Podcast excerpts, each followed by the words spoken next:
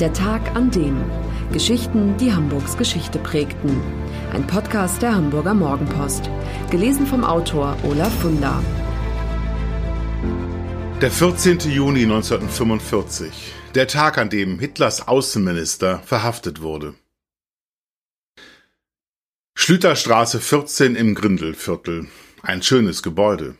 Jugendstil. Ein Traum, ganz in weiß.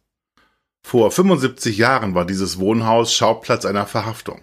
Der Mann, der sich hier unter falschen Namen versteckt hielt, bis er am 14. Juni 1945 von britischen Soldaten aufgespürt wurde, war Joachim von Ribbentrop, der Außenminister des Dritten Reiches. Als junger Mann führte er in Wesel geborene Ribbentrop ein Leben ohne Sorgen. Seine Familie ermöglichte ihm ein Studium in London, er lebt eine Zeit lang in Kanada und dann heiratet er auch noch steinreich. In den 20er Jahren lernt er bei einem Tennisturnier die Tochter des Schaumweinfabrikanten Henkel kennen und steigt in die Spirituosenbranche ein.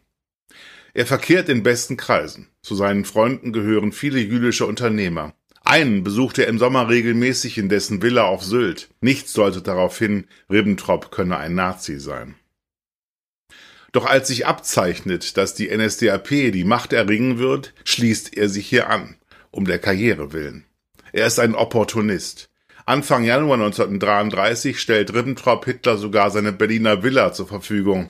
Dort finden die Koalitionsverhandlungen statt, an deren Ende der Chef der NSDAP zum Reichskanzler ernannt wird. Der Beginn der NS-Herrschaft. Für die Unterstützung bedankt sich Hitler großzügig. Ribbentrop wird zunächst Botschafter in London, Ab 1938 ist er deutscher Außenminister und führt die Geheimverhandlungen mit der Sowjetunion zur Aufteilung Polens. Er ist es, der dem Westen immer wieder versichert, wie friedlich die Absichten der deutschen Reichsregierung sind. Jahre später, am 20. April 1945. Im Führerbunker wird Hitlers Geburtstag gefeiert, allerdings sehr verhalten, denn es wird der letzte sein. An diesem Tag setzt sich Ribbentrop aus der Reichshauptstadt ab, um die bereits heftig gekämpft wird.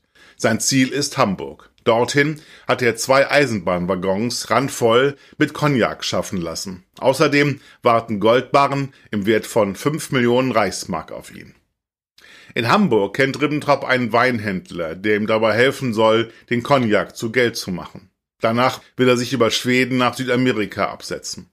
Doch der Geschäftsfreund hat andere Pläne, möchte den Cognac lieber für sich. Und so kommt es, dass dessen Sohn die Besatzungsbehörden informiert. Ribbentrop wohnt in der Pension Berg im Haus Schlüterstraße 14, wo er den Namen Riese angegeben hat. Als am Morgen des 14. Juni britische Soldaten und Vertreter des britischen Geheimdienstes in sein Zimmer eindringen, liegt Ribbentrop noch im Bett.